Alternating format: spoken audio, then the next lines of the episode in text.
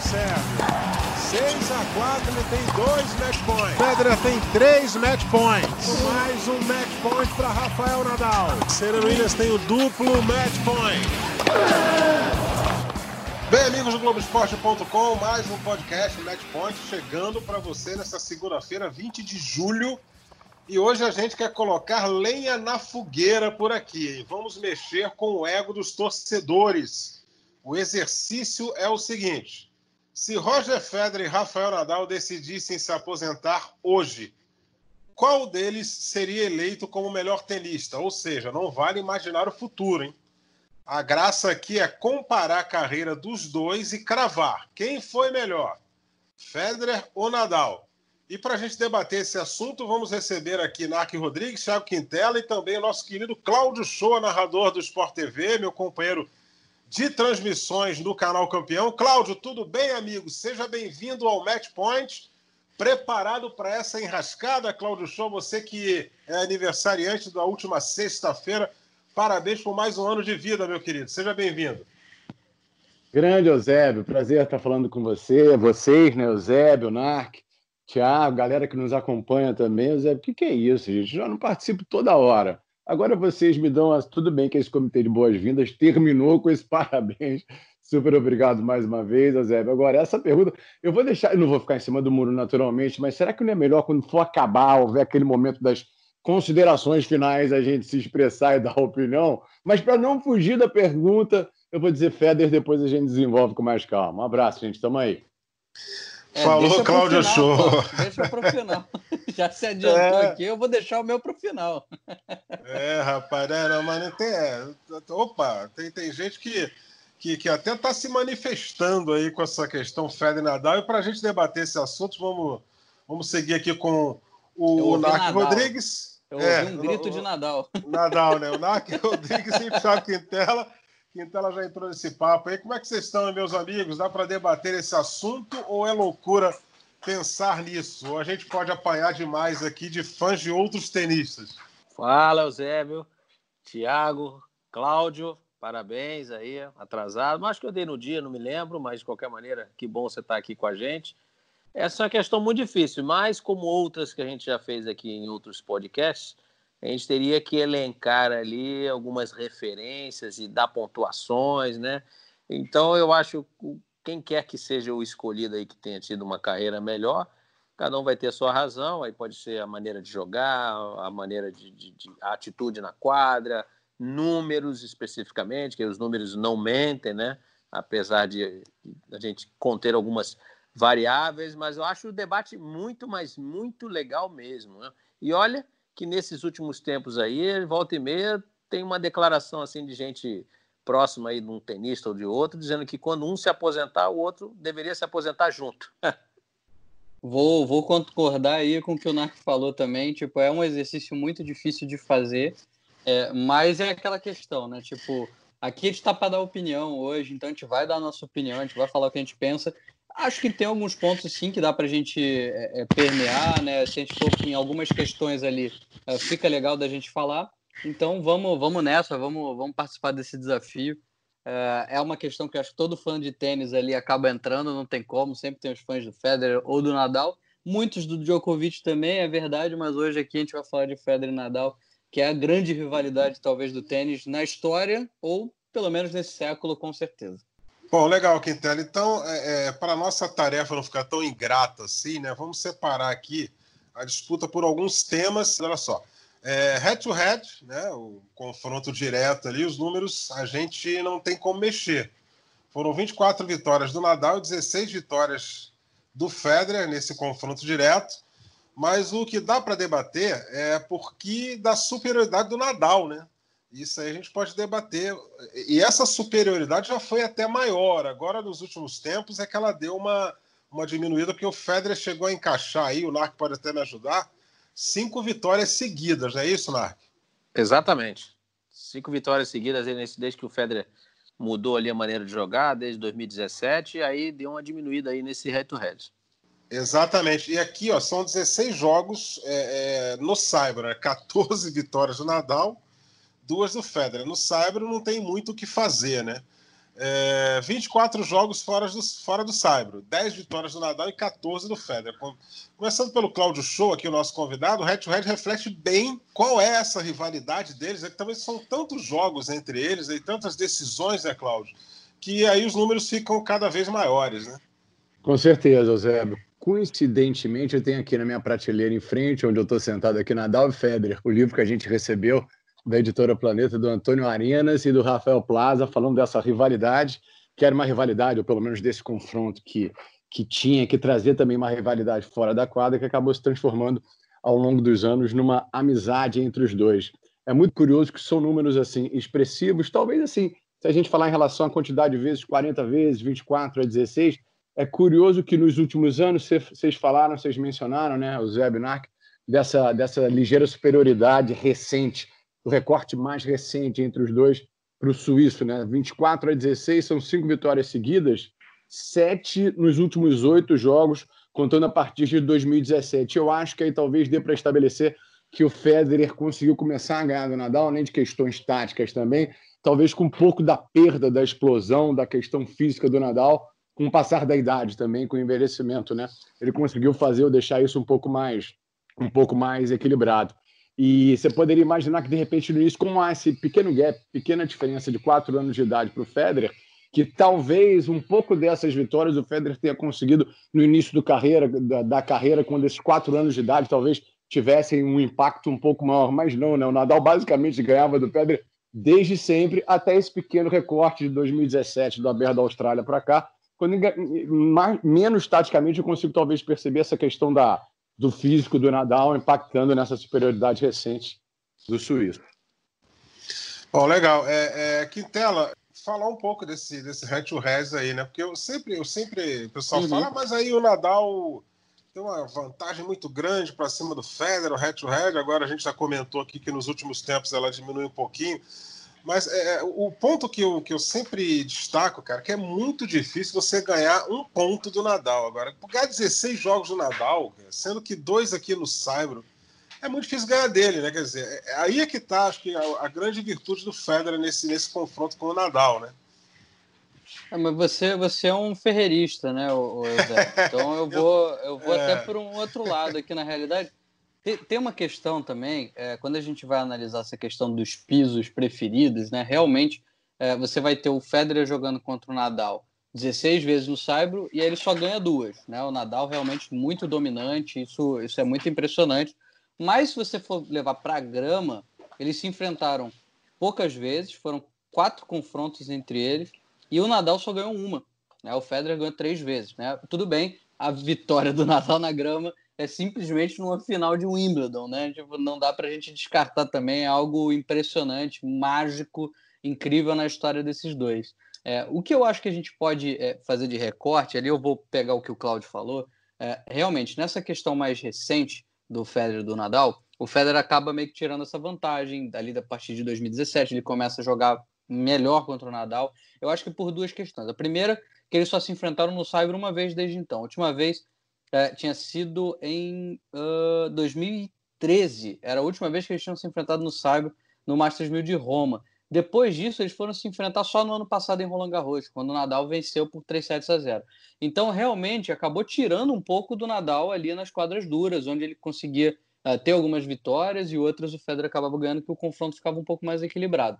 Mas ali o Federer teve um ajuste de jogo dele também em 2017 Talvez esse tempo fora de quadra deu uma confiança para o Federer um pouco maior, ele conseguiu. Eu, eu, acho que tinha uma questão muito mental contra o Nadal.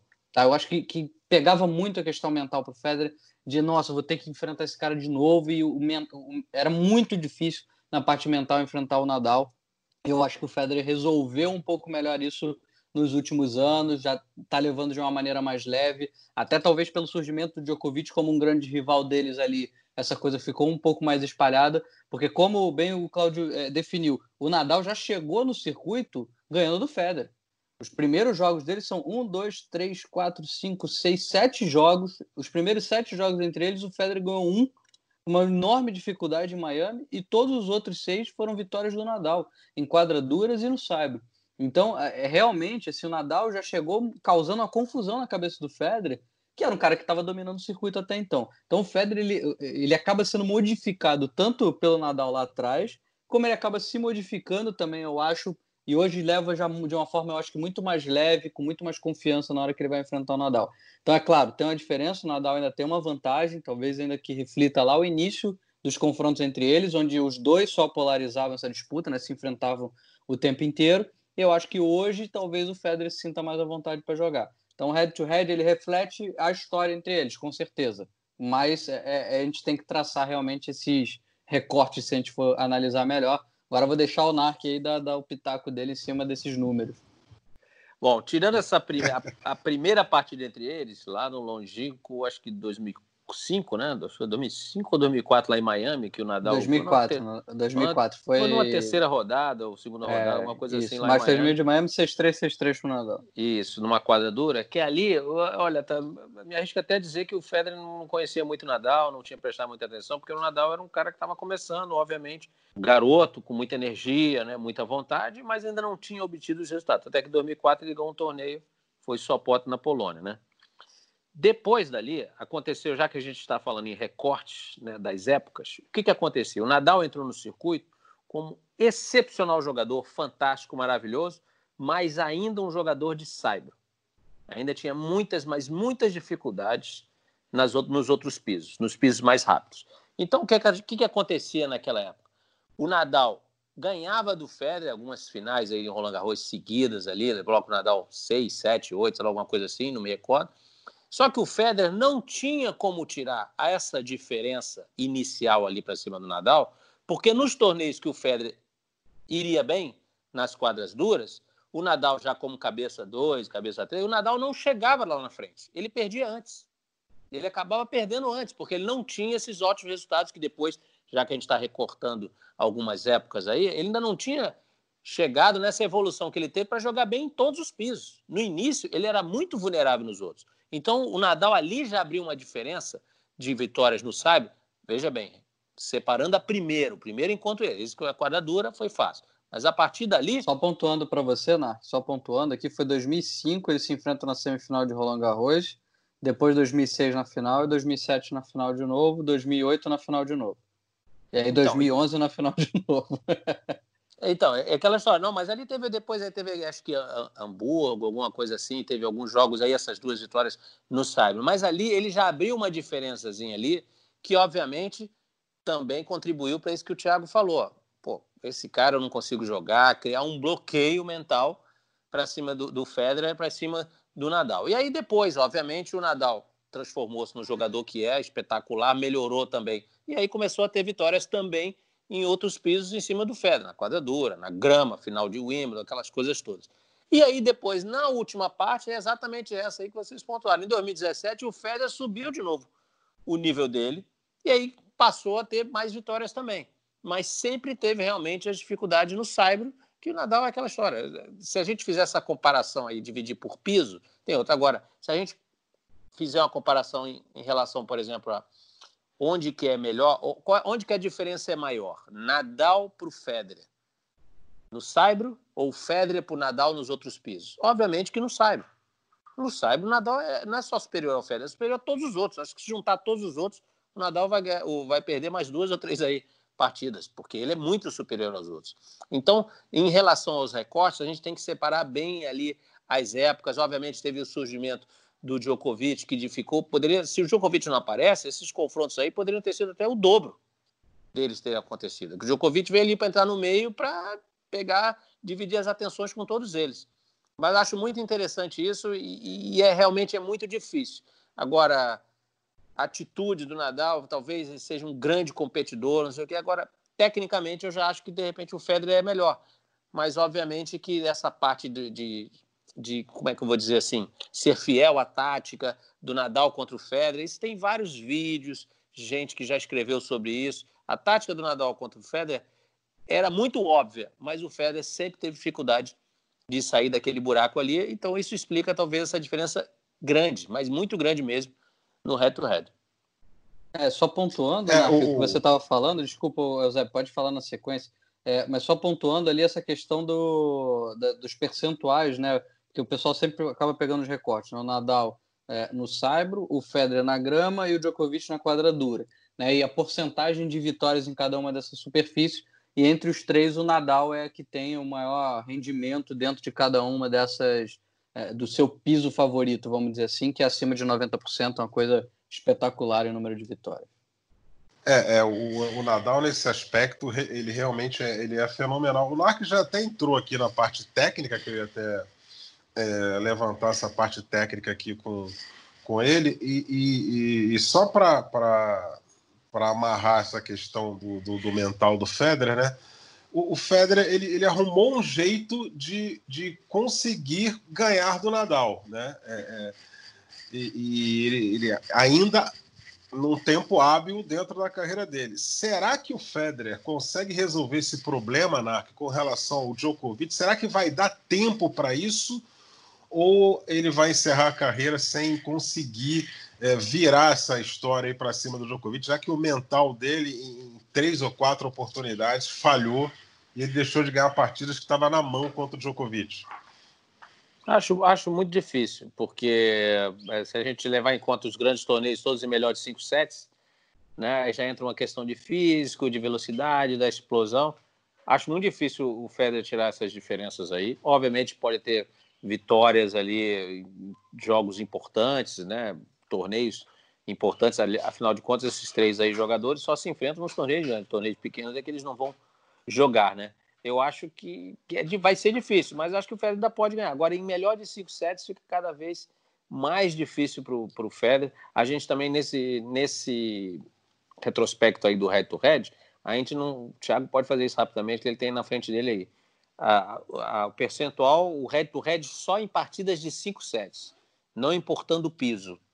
Não importando, eu acho que o Nadal também leva boa vantagem. Então, não, talvez cê, não tão cê, grande. Você me quebrou.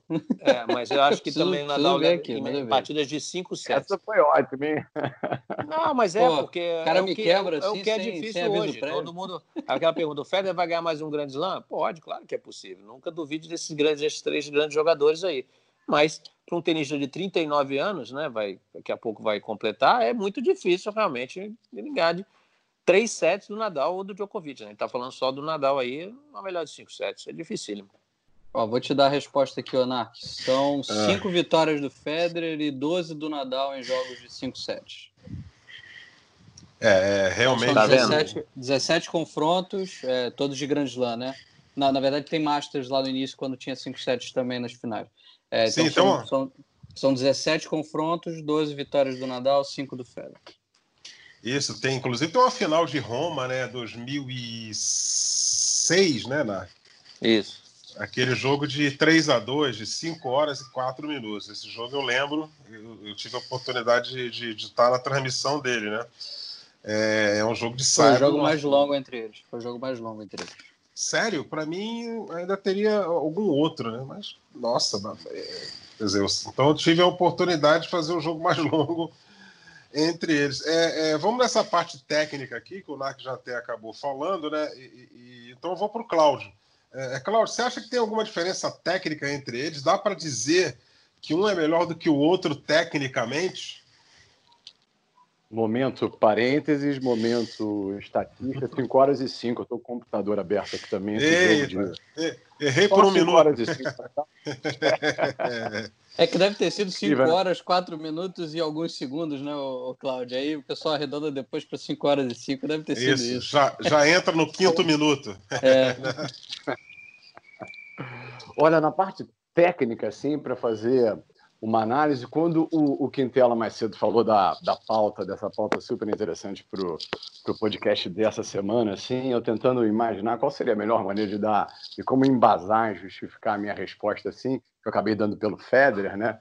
Foi que botando eles, no, os dois jogadores, assim, diante de uma plateia, hoje, hoje naturalmente com portões fechados, uma plateia pela televisão, assim, basicamente, majoritariamente uma plateia de leigos, de pessoas que não conhecem tênis, eu acho que justificaria minha, minha, minha opção pelo Federer de que boa parte dessas pessoas acabaria escolhendo o Federer por ter um estilo, um, um talento assim que salta aos olhos, né? Uma elegância, uma maneira mais mais simples de jogar, de quem parece não tá, não tá fazendo muito esforço. Claro que com isso não quero minimizar e diminuir a capacidade, o talento e principalmente pro Nadal, se eu votasse a favor dele, além de toda a questão emocional, dessa, dessa coisa do brilho que ele tem, de crescer nas adversidades, dele ser da humildade barra capacidade e humildade. Aí acho que acaba sendo um fator que explica, em parte, essa capacidade que ele tem de se desenvolver, né?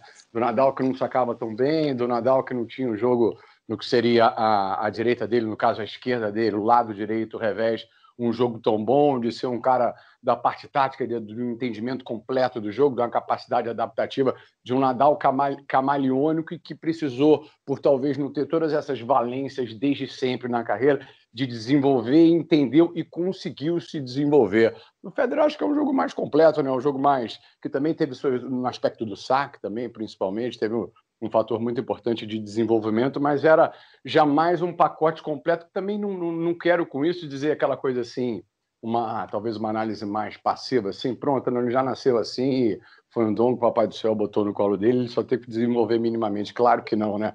Mas acho que, que, que a, a, o que o Nadal teve que fazer, o entendimento que ele precisou ter, a capacidade que ele teve de se desenvolver, isso chama atenção e é muito válido também. É, eu acho, eu concordo totalmente com você, Cláudio. Acho que plasticamente, de fato, o, o Federer ele salta mais aos olhos, né? É, não, assim, eu já tive a oportunidade não só de ver os jogos dos dois, né, ao vivo, não, não só pela televisão, mas já tive a oportunidade de ver o treino dos dois. Eu acho que no treino você acaba captando também algumas coisas que nos jogos, uh, pela intensidade ali, o, o volume, a velocidade do jogo, você acaba não captando. É, o que o Federer consegue fazer com as jaquetes é, é impressionante. Assim, é, é, muito, é muito impressionante. Então, tecnicamente falando, em termos do, da genialidade do que a pessoa pode fazer de diferente com a raquete, eu acho que o Federer sim está acima do Nadal. O Nadal tem todos os seus méritos, como o Claudio falou, em, em diversas uh, situações de jogo. Não dá para dizer que o Nadal voleia mal, muita gente diz isso, não é verdade. Pode ser que o Federer voleie melhor. Uh, o, o, Nadal ele aprimorou bastante o saque dele, também hoje é um saque muito melhor do que era. Tem técnicas muito boas o Nadal, é impossível a gente dizer que não, senão ele não teria sido o jogador tão vitorioso que, que foi e que é.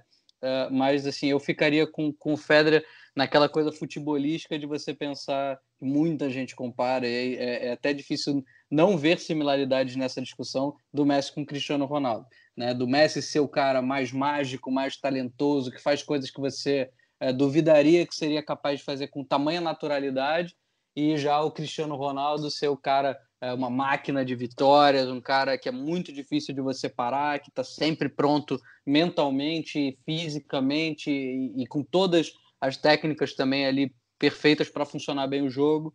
Então acho que seria meio que isso, né? O Federer sendo um certo Messi e o, o, o, Nadal um certo Cristiano Ronaldo. Então, se a gente fosse por ali, eu, eu acho que a, a, técnica do Federer salta um pouquinho mais.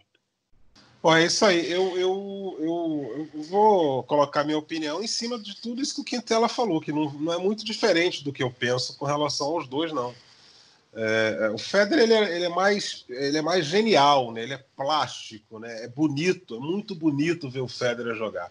Por isso é que ele. ele o ele, Federer é arrasta... é bonito, o, o, Eusébio? Foi isso que você falou? Não, eu, eu, falo que é muito bonito ver o Federer jogar. Ah, entendeu? Ah, tá. Você falou, o Federer é muito bonito, aí eu, é, interpretei mal. É, deve ter, deve ter picotado aqui. É, é, é, embora a mulherada ache, né? Tem uma mulherada que adora o Federer. Acho o Federer aqui, vamos muito de novo, hein? É, mas aí cuidado com a edição do programa, quer dizer, não, mas é muito bonito ver o Federer jogar, assim, plasticamente é, é, um, é um tipo de jogo que, que faz com que a pessoa torça para ele é, pelo fato de ser tão bonito alguém jogar daquele jeito e às vezes não ganhar. Aí o cara falou, pô, o cara jogou tão bonito, o cara devia ter, ter, ter, vencido o jogo, né? Já o Nadal, ele, ele, ele envolve aquela, aquele pessoal que, que, que gosta de atletas perseverantes, lutadores, né? E aí tem gente que vê beleza nesse tipo de atitude e, e, e, que combina com uma humildade que, que, que, que, às vezes não vem em determinados atletas, entendeu? Nessa semana, é, mais uma vez, já foi divulgado um vídeo, que é, esse vídeo já tem um pouco antigo do Nadal na academia dele, treinando, e, e pegou a esteira lá e começou a deixar a quadra arrumadinha para que outra pessoa viesse e usasse a quadra. E, ou e seja, é a academia, a academia dele, dele né? a academia é. dele, ele não precisa fazer isso entendeu? Esse, esse é o Rafael Nadal. É, o, o Federer é um exemplo de, de, de, de, jogo vistoso e o Nadal é um exemplo de vida, amigo. Se você quer uma motivação para sua vida, se você, é, você que está ouvindo a gente, que está com alguma dificuldade e acha que não vai conseguir resolver o problema, pega lá um, um jogo do Nadal, desses aí épicos que ele tenha feito, tenha vencido, e assiste os 15 minutos finais lá, que você vai, vai mudar um pouquinho o seu conceito e vai ver que a vida é, é, é para se lutar e, e, que nada cai de graça do céu, não. É, quem não nasce com um talento natural, quer... né, fica muito difícil. Dark, Dark tá onde? Tá por aí, né? Tô aqui, tô ouvindo aí vocês aí. Tô Nark, pensando você, aqui. Você quer, você quer adicionar alguma coisa nessa parte técnica? Porque você é o nosso cara da técnica, você é o cara que teve dentro de quadro, você é o cara que sabe tudo. Olha só, tecnicamente, realmente. não, não, tecnicamente, realmente, o, o, o Federer faz coisas assim que, que para quem joga, é de uma dificuldade absurda. Absurda. O Nadal, obviamente, impressiona, mas faz coisas também fantásticas. Mas uma coisa relacionada mais assim à perseverança, ao físico, à velocidade. O Federer parece que o punho dele é de borracha em alguns momentos, entendeu? São coisas que a gente, caramba, como é que o cara faz um negócio desse e não quebra o punho, né? Assim, no nosso linguajar do tenista. É realmente, olha, é tão legal porque eles são tão bons, tão bons, maravilhosos, né? E a ponto de a gente estar aqui nessa discussão, mas ao mesmo tempo eles são tão diferentes, né? Um na, na, na maneira de jogar, o outro ah, na maneira de atitude na quadra, lutador. O, o, o Nadal, o Federer ali um pouco mais tranquilo, mas também sempre muito rápido no jogo de pernas. Eu acho isso muito interessante. Em relação, vocês usaram a palavra aí, a genialidade. Se a gente usar por entrar por esse lado, realmente o Federer é como se fosse um Picasso, um Michelangelo desse assim, que é aqueles caras que daqui a 200 anos vão se falar, vai se falar dele, de coisas fantásticas que ele conseguiu. Agora se falar pelo lado, um cara que perseverou, que lutou, que nunca desistiu, né? Um cara que é realmente um competidor o Nadal acho que transcende um pouco a questão de ser um, um excepcional jogador de tênis. Ele é um excepcional competidor, porque ele é impressionante o que Nadal faz. Eu tenho uma história engraçada do Federer. Em 2001, eu fui assistir o Roland Garros e, tá, e entrei ali na era um dia, o último dia do quali. Aí eu entrei, comecei a assistir na época ainda estava jogando, aí estava lá a Kurnikova fazendo aquele sucesso, a russa bonita, toda aí comecei a assistir o treino da Kurnikova. Aí na quadra de trás, de repente, tem um burburinho assim, aí entra na quadra o Magnus Norman, esse sim conhecido, tinha feito final contra o Guga um ano antes, em 2000, em Roland Garros, né? Perdão, isso era 2002, desculpa, 2002. É, entra o Norman para treinar com o Federer.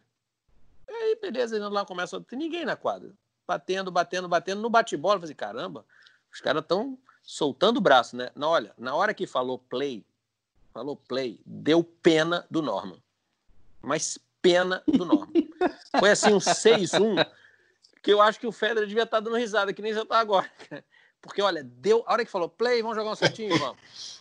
Deu pena do Magnus Norman. E aí começou a me chamar a atenção o Federer. Realmente, porque já tinha naquele ano ganho do Guga nas quartas de Hamburgo, antes de Roland Garros, né? E, tinha, e eu vi ali ao vivo, cara, esse cara joga muito tênis joga muito tempo. É. Então eu vi ali uma, uma, prova naquele set, obviamente um set de treino, mas ali me despertou a famosa genialidade do Federer. E ele ainda, ainda não era o Federer ganhador sequer do primeiro Grand Slam. Então eu acho muito legal isso. Eles são excepcionais, mas são muito distintos né, na maneira de jogar, né, na maneira de, de, ficar na quadra. E isso é, é o que é o mais legal desses dois jogadores. E que bom que a rivalidade existe e eles ainda se dão bem fora da quadra, né? É, isso... Só pontuando, só pontuando uma coisa que você falou, é, essa questão é que eu falei antes do treino, né? Tipo, como é legal ver o treino, às vezes, dos caras, você pesca outras coisas que não no jogo, né? Porque no treino, às vezes, também está numa posição diferente de quem está vendo o jogo, seja na TV ou até na arquibancada mesmo, né? Às vezes você consegue ficar ali na grade logo atrás, ou você está mesmo dentro de quadra. E quanto mais perto você tá, mais você fica impressionado, né? Porque eu, eu pelo menos, eu, você já teve a oportunidade de estar em quadra muitas vezes ali, na. Mas para quem nunca teve, quanto mais você se aproxima da quadra, mais você fica assim, cara, como é que esse cara faz isso? E assim, eu, eu vi um treino do Federer em Miami uma vez que eu estava logo atrás da quadra. Foi até em 2016, né? Naquele ano que o Federer acabou parando ali para é, para fazer as cirurgias. Mas era uma coisa assim que você fica, cara, o que, que, que, que tá acontecendo? Porque eu já tinha, feito, já tinha feito o Rio Open, já tinha visto treino de vários jogadores, inclusive do Nadal, né, de muito perto, e, e, o Nadal você se espanta muito pela intensidade, pela força que ele bate na bola. O Federer parece estar jogando outro esporte, é um negócio é, é, muito, é muito estranho, assim, é parte técnica realmente. É tipo quando você, de novo, né, para o pessoal que gosta de futebol, é quando o Messi dá uma arrancada, três caras dão uma voadora e a bola continua grudada no, no pé dele e ele passa como se ele fosse invisível. É isso que eu sinto quando o Federer tá ali batendo na bola com, com a raquete, ele tá fazendo outra coisa que ninguém consegue fazer. É, é o, o Marcos falou 2002, Roland Garros, é, é, foi o ano do Albert Costa, não é isso? 2000, sim, se não me falha, é, exatamente. Aí no ano seguinte foi o Juan Carlos, Juan Carlos Ferreira. O Guga do... perdeu até para o Albert Costa.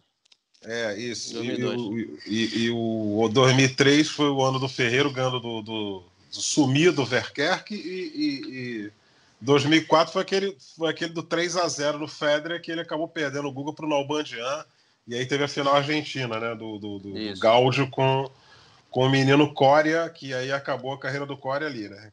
Ali a cabeça foi completamente para o espaço. É... Vamos falar aqui das conquistas agora, né? Ao todo, o Roger Federer tem 103 títulos em nível ATP. O Nadal tem 85. Em Grand Slam são 20 do Federer e 19 é, para o Nadal. Masters 1000 o Nadal tem 35 e o Federer tem 28. Cláudio Show, é, você compartilha da minha opinião que eu, eu acho que o Nadal esse ano ganha Roland Garros e iguala esse número de 20 aí. Eu não sei se ele vai jogar o US Open, o Djokovic também não sei se vai para lá, mas e, e, o Federer esse ano não joga mais. sem acredito... futurologia, sem futurologia, vamos para trás. É, é, eu acredito que o Nadal vai igualar isso aí, cara. Cláudio Show. Não, não mas é aposentado ter. hoje, não tem mais nada para frente. É, é você está você tá dando tá. colher de chá. Aposentou. Ah, tá. carreira hoje. Quem foi melhor em termos de conquistas? É isso. É, então retiro o que eu falei. Então vai para esse lado aí. É. Até na hora quando vem a perguntinha mole para a gente resolver Nadal vai ou não vai ganhar Roland Garros, acho que independentemente da situação que o mundo esteja vivendo, prestes a acabar, uma das poucas certezas que se tem na humanidade é que o Nadal é favorito para ganhar o torneio de Roland Garros. Mas hoje em dia, olha, de novo, eu volto na questão da diferença. Esses quatro anos de diferença do Federer, tudo bem com o Nadal, é, vocês já citaram isso, Narc, né? A diferença dele para os outros anos. no Cyber. São, é, é, são cinco, até entrar 81 para 86. Isso, e, é, e é mais ou menos a mesma época, porque o Nadal é junho, né? E o Federer é agosto. Isso. São 18 títulos de diferença, um de Grand Slam de diferença, e Masters 1000 aí a, a balança acaba pendendo para o lado do Nadal. Mas, de novo, para não murar, para não ficar em cima do muro, uh, eu acho que é descontada essa diferença da, da, da, da idade, se bem que tem o Nadal, você, você também tem que levar em, em, em, conta o aspecto físico, né, da possibilidade do Nadal ser longevo, de repente ser bem mais reduzido, dele ser longevo e longevo barra competitivo vencedor quanto o Federer, né? Eu considero que o Federer vai ficar é, em, em grandes lãs, o Nadal passa no total de títulos. Não tem futuro. Parou hoje. Ah, o negócio é como se vocês se aposentassem hoje. É impossível. Que eu avalie o, o, o, Não, o tema não, é porque é, é se seguinte, eles aposentassem claro. hoje. Quem que ah, Porque você não precisa analisar, Cláudio. Você não precisa analisar se eu acho que o Federer vai ganhar mais do que o Nadal, se o Nadal vai ganhar mais do que o Federer. Mas você pode fazer um recorte disso aí do que você vinha falando, por exemplo. É, ah, o Federer teve mais tempo ali sem ter um Nadal, né? Você pode ir por esse lado, ou você pode falar, não, mas as conquistas do Federer são mais importantes ou são maiores, enfim. Aí o recorte é você que dá. Mas aí tem que, a gente tem que simular o que, que foi mais importante, a carreira em, em, em número de títulos, e não só em número, né? Importância deles. Ou do Nadal ou do Federer até hoje. Acabou a carreira de todo mundo, acabou o tênis, é isso aí. Aí, gente, fica, tá na hora de chamar um intervalo. Podcast não tem intervalo, né? Vamos criar um intervalo para o podcast. Se soubesse, você podia ter escolhido para participar de outro, né? Não, não tem. Não, podcast não tem intervalo, não dá para ir no banheiro da quadra 17. Tem, tem que seguir. Vamos, é. Regra do calor extremo, não tá, não tá é. muito quente. É, exatamente. Ah, pelo número, pelo, pelo virtuoso que é, eu não vou separar uma coisa da outra e pelo número redondo que ele alcançou, que convenhamos, por favor, né, conseguir jogar nesse alto nível com a idade, tudo bem que a gente tem como desconsiderar as, as ciências ou específicas ou complementares de, que envolvem o esporte, tênis, nutrição, físico, é, medicina também, de jogar no nível que ele joga, jogar no nível que ele joga com quase 40 anos de idade, com isso propiciá-lo conseguir conseguir tanta coisa como, por exemplo, fazer pelo menos 100 títulos na carreira, eu vou ficar com isso de novo.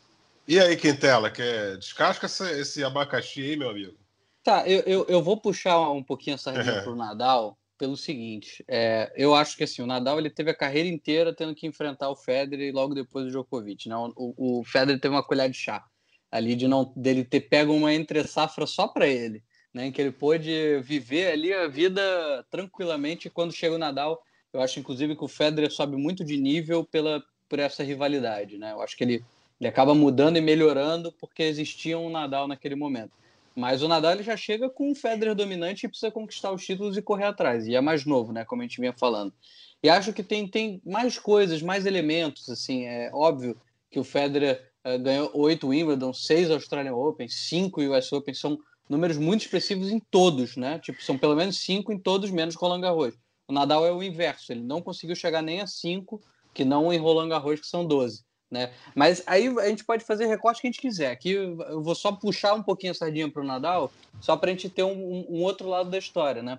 Ninguém não chegou nem perto de ser do, tão dominante num Grand Slam quanto o Nadal. Então a gente já começa por aí. 12 Grand Slams em um, em um torneio, seja ele qual for, podia ser um Wimbledon, não tem problema. É uma coisa, é, é assombroso. E o, e o Djokovic, que só tem um, é um grande jogador de saibro. E tem outros grandes jogadores de saibro também no circuito, é porque ninguém consegue fazer nada ali que quando o Nadal tá jogando. Outra, cara que ganhou a medalha de ouro em simples, em duplas, em Olimpíadas diferentes, espetacular, assim, uma coisa impressionante também o Nadal em quadradura, nenhuma das duas medalhas de ouro também foram foram no Cyber, não teve nada disso. Então assim, o Nadal ele tem coisas muito imponentes ali, eu acho também quando a gente vai fazer esse recorte, e de novo, né, tá um é, grande slam do Federer, que eu acho muito impressionante pelo tempo de carreira e também pelo tempo, assim, o, o, Nadal ele sofreu mais com lesões, né? Se a gente for considerar isso também, a gente pode até colocar isso na balança. É, o Nadal acabou sendo prejudicado em termos de tempo no circuito, muitas vezes por causa das lesões, pela essa parte física dele. Ficou muito tempo, às vezes, fora de combate, que, que não permitiu que ele ganhasse até mais títulos, né? A gente pode até pegar vários momentos ali em semifinais, quartas de final, que ele acabou tomando o WO, desistindo de um torneio por alguma lesão ali no meio da competição. Mas aí eu vou só puxar um pouquinho da sardinha do Nadal, que eu acho que é, o que ele fez ali é, ainda não é tão numeroso quanto o Federer, não, chegou a 100. O negócio do Federer ganhar mais de 100 títulos é, é, assombroso, é espetacular, mas o que o Nadal também faz é dá para a gente tirar muito chapéu. Eu acho a questão das Olimpíadas, de ter levado a Copa Davis, ele ganhou tudo, tudo que dava para ganhar ganhou. Então o Nadal é espetacular também. Eu vou muito por esse lado aí também. É, nessa questão. Assim, a gente tem que exaltar a carreira do Nadal por, por esse aspecto que você falou, entendeu?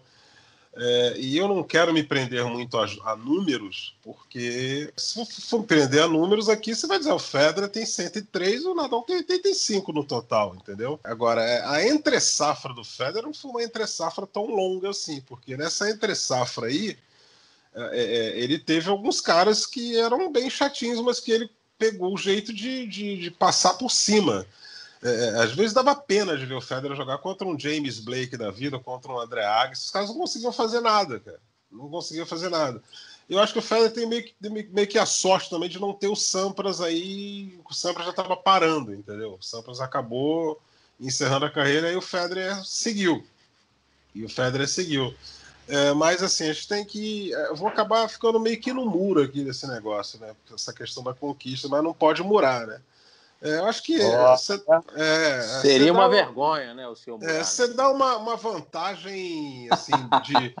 É, tipo nota de escola de samba, assim, o Federer leva 10, o Nadal 9.9, é, é a pequena vantagem que o Federer tem é, com relação a essas conquistas aí, né? E, e, e, engraçado, cara, assim, um, um, ano que eu achei, aí, aí já é a questão do Djokovic, né, que, que o Djokovic poderia ganhar do Nadal numa final de Roland Garros, o Djokovic perdeu a semi para o Federer, que foi em 2011.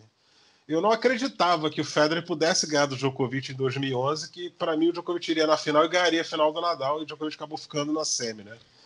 Então, é, é, é, essa, essa questão assim, dessa vantagenzinha aí de, de, de, de, um décimo para o Federer com relação a esse negócio das conquistas aqui, né?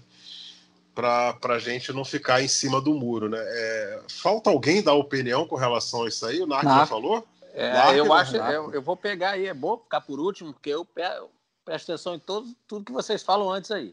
É, Bom, isso aí primeiro, é, o, é o modo o Thiago, cretino Thiago, de ser, né? É, o Thiago levantou uma coisa muito interessante, porque na, no argumento dele, que eu também acho achei excelente, ele citou as duas medalhas olímpicas, tá? Então, ou seja, que não estavam naqueles títulos lá elencados pelo Eusébio logo no início ali da, da abertura dessa questão. Então, vou pedir licença também e vou elencar, por exemplo, seis ATP Cup lá do final do ano, Master Cup, na época já mudou de Copa do Mundo, já mudou de nome tantas vezes, mas aqueles torneios entre os oito melhores, o Federer tem seis, o Nadal tem zero. Zero, tá? Então isso aí já é uma coisa também. E não vou nem, não é conquista, mas apenas número em relação ao tempo de número um, aquelas coisas todas, mas vou deixar isso de lado. Então já que chamamos os títulos de Olimpíada, podemos chamar também os títulos de Masters Cup lá do Fed. Mas os títulos Outra... da, da, da, do Final já estão colocados, o, o. Quando faz aquela conta lá de cento e tantos títulos, todos os GTP Finals estão na, nessa conta. Assim. Não, sim, ok, mas eu estou dos importantes. Ah, sim. Separou sim, os Masters, né? sim, porque, sim, obviamente, o Federer tem muito mais da PTP 250 do que os outros. Não, com certeza. Tem muito mais que o Nadal, porque o Nadal jogou menos esses torneios e, e acabou ganhando os torneios mais. Não, só estou uhum. dizendo que para a gente pontuar em relação à relevância dos torneios, né? Perfeito. Também da, da entre-safra, também eu acho que a gente tem que analisar de duas maneiras. Primeiro, o Federer ganhou o primeiro Grand Slam dele em 2003, tá? Em maio de 2005 já surgiu o Nadal. Então a gente está falando o quê? Em 2003 o Federer só ganhou esse Grand Slam. Então só em 2004 que ele ganhou ali três, né? E 2005 ele não ganhou a Austrália e já em 2005 Roland Garros já veio. Então essa entre safra, vamos dizer assim, já quem está comparando, veja bem, só Federer e Nadal. Essa entre safra foi, estamos falando aqui, de um ano e meio, no máximo, que já, Nadal já veio ali junto com ele o tempo todo, tá? Já vieram correndo juntos ali. Então não foi tanto tempo assim que o Federer ganhou antes. Podemos dizer até P 250, alguma coisa assim, mas de, em relação ao Grandes Lãs, o Federer não começou tão antes que o Nadal. Por sua vez também, aí contando, o Nadal tem muito menos grandes lãs, apesar de estar um atrás do Federer, ele tem menos grandes lãs disputados do que o Federer e com, na, na, época que estão os dois em atividade. Até porque o Nadal, como disse o Thiago, já sofreu muito com contusões, e isso explica também o fato de que nunca, nunca venceu um Masters Cup no final do ano, porque sempre chegou mais desgastado no final do ano o Nadal. Ah, então, eu acho que, que, que é, é muito difícil isso, porque as conquistas têm importância, não só o número. Por número, é como o Zé falou, 103 a 85, ok, fechado. Mas não, temos que contar outras coisas. Então, não vou ficar no muro, mas eu vou pela solução encontrada pelo Eusébio. É uma questão de décimo. É 9,9 para um, 9,8 para o outro, alguma coisa assim. É muito perto. Eu acho ainda que o Federer teve, é, teve uma carreira melhor, contando que, como é o tema aí, dizendo que se os dois parassem hoje, mais uma diferença muito pequena, mas muito pequena mesmo, em favor do suíço. É óbvio que tem todos esses atenuantes aí que a gente já falou aí, várias coisas, sempre vai fazer um recorte a maneira que quiser cada um, mas eu colocaria o Federer na frente, mas assim, por Photoshop. Eu vou, eu vou só fazer mais uma consideração, Narc, com essa questão do que você falou, tipo, do tempo ali entre o primeiro a grande slam do Federer até o surgimento do Nadal, né, como um grande rival ali, que foi pouco tempo, mas a gente também tem que levar em consideração que o Nadal começou a ganhar muito cedo, né? Porque o, o Federer já, tinha, já ia fazer 22 anos. Não que isso seja muita coisa, né? Não que Sim. ele tenha demorado tanto. Anos. É que o Nadal demorou, ele ganhou mais cedo né, do que o Federer, o primeiro grande slam, em termos de idade, vamos dizer assim. Né? Então ele foi mais precoce também. Então acho que por isso também a gente não teve uma diferença tão grande desse tempo. Porque se o Nadal fosse ganhar só com 22, por exemplo, aí de fato o Federer teria vivido Esse ali de, de idade, boa, um bom tempo. É, é, não sei se vocês concordam, mas é muito interessante e é aquela história. A gente está falando da diferença de idade. Então, por exemplo, o Nadal começou a ganhar muito cedo, ok, tem a diferença de 5 anos para o Federer. Mas também o Federer, quando tinha, por exemplo, 30 anos, vamos dizer assim, ou quando ele era mais novo, também não tinha um cara, por exemplo, o Federer quando fez 28 anos ali, o Nadal com 28, tinha um cara com 35, 33, que era o Federer, disputando com ele e no qual ele ganhou muitas vezes até por causa dessa diferença. O Federer quando fez 32, 33, não tinha um cara de 38 para ele também tirar essa vantagem. Não, verdade, verdade, Não tinha um cara lá na frente também que pudesse rivalizar com ele e aí ele tirar essa vantagem. Então, ela vale para o início e para o final também, é verdade, essa, essa, essa diferença. O Federer adoraria também. Djokovic agora com 32, está disputando aí, né, cabeça a cabeça, quem vai ser o melhor, mais grande, com um cara de 38. Pô, o Federer adoraria também ter com 30 anos, ter um cara de 36 lá, bom pra caramba, mas que ele pudesse ali disputar e, obviamente, talvez tivesse grande chance de levar vantagem. Então, é, é, é muito interessante tudo que a gente... A gente vai pensar aqui em inúmeras maneiras de fazer essa conta, tá? Mas é aquela história. A conta, o que a gente definiu é que encerrasse a carreira hoje. Então eu colocaria o Federer um pouquinho à frente. A gente já está aqui meio que amarrando essa história. É, é, é, é e, eu queria mais alguma consideração aqui, né? É, porque a gente está chegando perto do veredito final, né, Tiago Quintela? O Tiago Quintela. Pode, vocês... pode ir para o veredito. Pode é, então, veredito. o Tiago Quintela, aqui, para vocês, amigos que estão ouvindo a gente nesse Match Point, ele é o idealizador da pauta, né? Então, ele colocou a gente nessa situação aqui e esqueceu que tem uma, uma parcela da população que torce para o Novak Djokovic, né? Que, que se, certa, é, é, se me contactarem, eu vou mandar o telefone é. dele para resolver. eu não esqueci, eu não esqueci. Eu falei, vamos fazer um recorte, porque a gente pode fazer o outro é. com o Djokovic. Tipo, aí é uma é, outra discussão. É não, bom que a gente tem... fique com mais assunto para podcast. Não, e, tem, e tem algumas pessoas de, dessa, dessa camada da população que, que, que vão para o lado do fundamentalismo. Sim, mas é, eu, posso só apontar eu, uma coisa, Zé? É, posso só apontar é. uma coisa? A gente já fez aqui uma comparação entre o Fino e o Belucci. E ninguém estava dizendo que eles eram os melhores da história. Então a discussão Sim. aqui não é essa. A discussão é, é. quem foi melhor se acabasse a carreira dos dois agora. Federer ou Nadal. Eu não estou é. botando Djokovic na história por uma questão da rivalidade entre o Federer e o é. Nadal ser mais histórica. Eu não estou perguntando. Sim quem foi o maior tenista de todos os tempos do século XXI? Não é isso que eu estou perguntando. Minha é, pergunta tá. é. Exatamente. Então, entre o Federer e é, Nadal. Não venham me xingar, pelo amor de Deus. Explique isso para os fãs de Novak Djokovic, porque ele já, ele já tem uma questão de perseguir. Tem um que é tão louco que ele fala que o Roger Federer é uma fraude, entendeu? O, o sujeito que ganhou 103 títulos é uma fraude. A Covid-19 também, eu sei. É, exato, é uma fraude. Esse cidadão, e ele se diz psicanalista, entendeu? ele é um dos loucos que, que falam isso. Então, então desenha para esse pessoal aí, Quintela. Não vai, a gente não quer ser esfaqueado na rua, é, não. Nem adianta também te explicar aqui, porque quem lê o título do podcast e for muito fã do Djokovic já vai xingar antes de ouvir mesmo. Então tá tudo certo. então, é, e, e, e, e para deixar claro, Cláudio Show, você quer participar também? O Quintela colocou aqui no roteiro é, veredito final. Né? Na opinião de cada um, quem foi o melhor se a carreira dos dois tivesse terminado hoje? Aí ele coloca aqui embaixo, Eusébio começa. Começa, eu, Eusébio. Eu que sou o maior alvo dos caras, então vou começar. Né? É, é, então não vou me alongar muito, não. Roger Federer e ponto final. Gosto demais do Nadal, mas é... Roger Federer, não, não, tem como, meu, meus amigos. É ele mesmo. E, e, e, e eu prometo que eu não vou sair na rua, não. Vou ficar em casa, tá? Sua quarentena está começando agora. não, exatamente. Cláudio Chua, já é, que você pediu a palavra, conclui daí.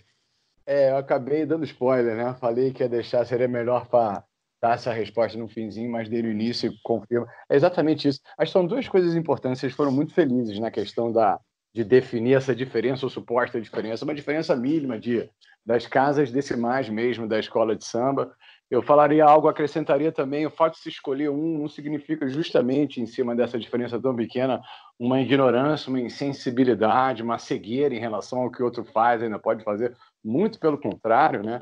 E para fechar de um jeito bem bonitinho, assim, mas que é uma, uma, uma visão muito, é, muito sincera, eu já vi, não sei se foi um de vocês, mas a sorte que temos todos nós, de quem gosta de tênis, quem acompanha tênis no Sport TV, ou até mesmo independentemente de onde seja, a galera que gosta até do esporte mesmo, acho que a coisa transcende o esporte.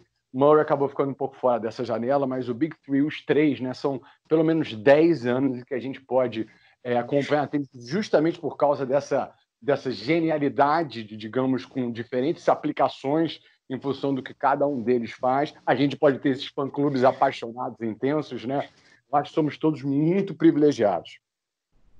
Legal. É, Narc Rodrigues, a sua consideração final, seu veredito final mesmo. Já Quintela colocou a ordem aqui, ele colocou ele por último. Vai daí, Narc. É, cara, Mas é porque eu já sabia que vocês iam falar, então tá tranquilo. tá bom, Quintela. Vai lá, Narc. Não, eu vou ficar com o Federer, novamente, por diferença mínima, tá? E isso aí que o Cláudio falou, a gente, a gente fala muitas vezes nas transmissões, sempre que as pessoas perguntam pra gente. Sorte a nossa que a gente está vendo três caras, os três maiores de todos os tempos, cada um tem a sua preferência, mas os três ao mesmo tempo, tá? Ontem teve Fórmula 1, eu só estou pensando aqui, olha só, a gente teve Juan Manuel Fangio, depois, vamos, vamos lá, teve Ayrton Senna, tá? depois teve o Schumacher e depois teve o Hamilton. Falei quatro épocas distintas. Você já imaginou se a gente tivéssemos os quatro ou três desses ao mesmo tempo? Então, o que é. a gente está vivendo nós, nós somos uns privilegiados, mas assim, a enésima potência. Porque a gente está vendo todos eles ao mesmo tempo. Isso é maravilhoso. A gente tem que aproveitar toda vez que a gente assistir esses caras em ação. Mas, entre esses dois, de acordo com o tema hoje, tudo que foi falado aqui, eu colocaria aquele décimozinho ou dois décimos de diferença para o Federer. Quintela, é, veredito final, meu amigo. Bata o martelo. Pô, já tá 3x0 pro Federer, né? Já tá 3x0 pro Federer. Não, mas você é mais novo, é normal que você fale o Nadal. Não, não, não. Eu queria só fazer uma consideração na realidade. O meu jogador favorito é o Del Potro, tá? É, eu gosto muito do Del Potro. Nossa, eu, eu agora, gosto muito. Gente... Eu, também, eu também, sou muito fã dele. Agora, agora a gente tem que separar as coisas. Eu tenho uma certa vantagem em relação a, a muita gente é, é, que é, sai, é, vira um torcedor, né, cego e não sei o que, como a gente tem no futebol, né? A gente elege um e vai embora. É, eu comecei a acompanhar mais a fundo o tênis quando esses dois já estavam ganhando tudo. Né? Eu acompanhei muito na época do Guga e depois meio que perdi o contato com o tênis, né, por estar mais focado no futebol no meu trabalho. Mas recentemente aí, vamos botar os últimos uh, sete anos dessa história aí, certamente, sete, oito anos, eu comecei a acompanhar muito mais e muito mais a fundo, estudar, ver muito jogo antigo. Então eu não tenho tanto esse, esse apego por um ou por outro. É, eu gosto particularmente, como eu já deixei claro, mais de assistir o Federer jogar. Eu gosto muito de ver o Federer jogar, é algo inacreditável. Talvez seja o jogador que eu mais gosto de jogar. Não necessariamente que eu vou torcer sempre, mas é o que eu mais gosto de ver jogar. Ao passo que, na hora que eu boto na balança os dois, eu tendo a pender ela um pouquinho para o Nadal, tá? Óbvio que a gente está fazendo um recorte hoje se a, carreira dos dois terminasse agora. Mas eu acho legal essa coisa da rivalidade, do Nadal ter chegado depois, de ter mais vitórias contra o Federer, ter mexido com a cabeça do Federer, ter feito o Federer virar um jogador melhor por ele exigir tanto assim do Federer. Então eu, eu faço essa coisa do décimozinho ali, talvez até um, um microlésimo ali, eu boto uma diferença é, para o Nadal ali se a gente fosse falar é, é, entre uma carreira e outra, mas assim, não tem como, como dizer, é, é, desmerecer qualquer coisa, esse milimésimo ali, qualquer coisa que a gente vai botar. É, são dois jogadores absolutamente espetaculares. A gente está comparando dois dos maiores da história do, do desse esporte.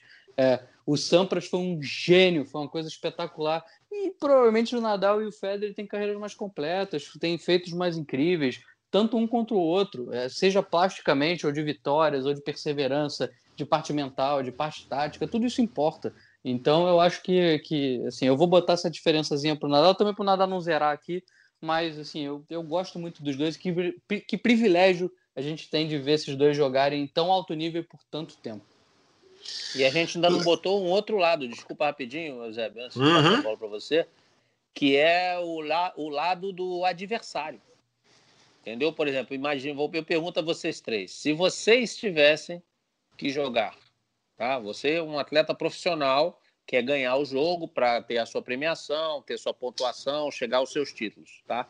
E você tivesse que escolher para enfrentar o Nadal ou o Federer. Olha só que interessante. Eu vou falar por mim, né? Já joguei um pouquinho tudo. Eu preferiria mil vezes jogar contra o Federer, e olha que é. eu votei no Federer, do que jogar contra o Nadal. Porque o Nadal, corria a chance de eu entrar, por exemplo, novamente no meu nível, isso com certeza aconteceria, mas me colocando ali no nível deles, teria a chance de eu entrar e não fazer nenhum game. nenhum game contra o Nadal. Contra o Federer, eu ficaria, bater, em alguns pontos eu bateria palma para ele, ficaria ali assim de boca aberta, admirando a jogada dele. Mas seu placar não ser tão games, feio, né, Nark? Eu faria três games. É porque é um cara que te dá ponto de graça e é, o Nadal não. O Nadal é um martelo ali que fica em cima de você. Então a gente ainda não botou também nessa nossa conversa o olhar do adversário. Perfeito. Que também conta bastante. É isso aí. É, mais alguma coisa, meus queridos? Nós já estamos é, satisfeitos com relação a esse tema. Deixa a palavra final para o Cláudio se ele quiser dar uma despedida, falar alguma coisa, nosso convidado. Isso, Cláudio Show. É, é, é bem possível que nós já estejamos é, trabalhando no fim do mês que vem, Cláudio Show, porque acabei de ver aqui, enquanto a gente estava gravando, que atividades ao ar livre e, e, e é, parques estão liberados em Nova York e pontos turísticos em Nova York também já começam a, a, a ser liberados aí para, para, para frequentadores. Tomara que a coisa não, não piore até lá e que a gente possa já voltar com Cincinnati, o Cláudio, no dia 24 de agosto. Exato, né? Cincinnati que já anunciou também, né, recentemente, né, uma espécie de uma mudança, adaptação do calendário também, da agenda, né? Vai terminar numa sexta-feira, em Nova York, naturalmente, com a Grandstand, se não me engano, sendo equivalente à quadra central do torneio, né? Uhum. Saindo do Lindner Tennis Center, não é isso? Lindner Family Tennis Center. É isso aí. É, Cincinnati disse que vai acabar numa sexta-feira. É, pelo é, menos foi que eu É, mas são cinco, são cinco jogos para ser campeão. Quem sai de vai, quem sai de vai ter que começar o torneio, vai é sábado ou domingo começando. Exatamente. É isso aí. Mas então, então seria... o Quintela sabe que Cincinnati vai ter quali, o Quintela. Então esse quali também vai ter que ser antecipado. Não, não, não, sem quali. Ah, então pronto. Então por isso o torneio vai começar no sábado. Perfeito. Então, antes do dia 24, seria então 22, né? Que, que eu não tenho aqui a data bem que na cabeça. É, eu não estou com o calendário aqui, eu não vou mexer aqui no meu aparelho, senão pode, pode, pode prejudicar. Mas poderia ser, de repente, antes do dia 24. Então, Cláudio, sua consideração final aí e já essa expectativa, tomara que a coisa role, né?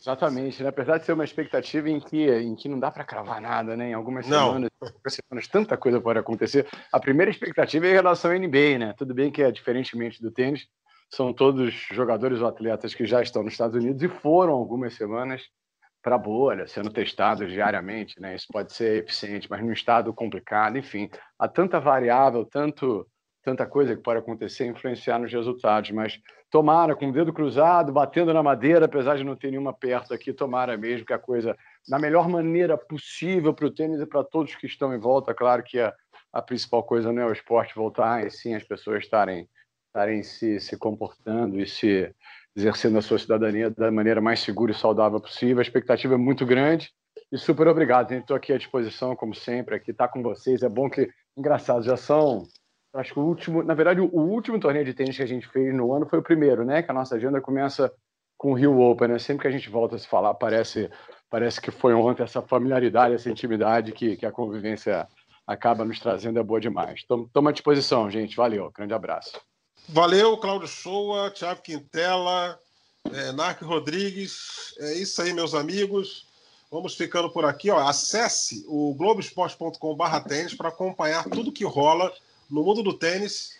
E até a próxima semana. E, e, eu espero que com um podcast mais tranquilo, né? Que a gente não, não, não apanhe nas ruas aí é, de alguns torcedores. Quintela, Nath, Pode deixar, Cláudio, pode deixar. Pode deixar. Né? um forte abraço para vocês, para vocês que acompanharam mais um Match Point. Um forte abraço e até a próxima semana. Combinação de saque e voleio para fechar o jogo em 2 sets a 0.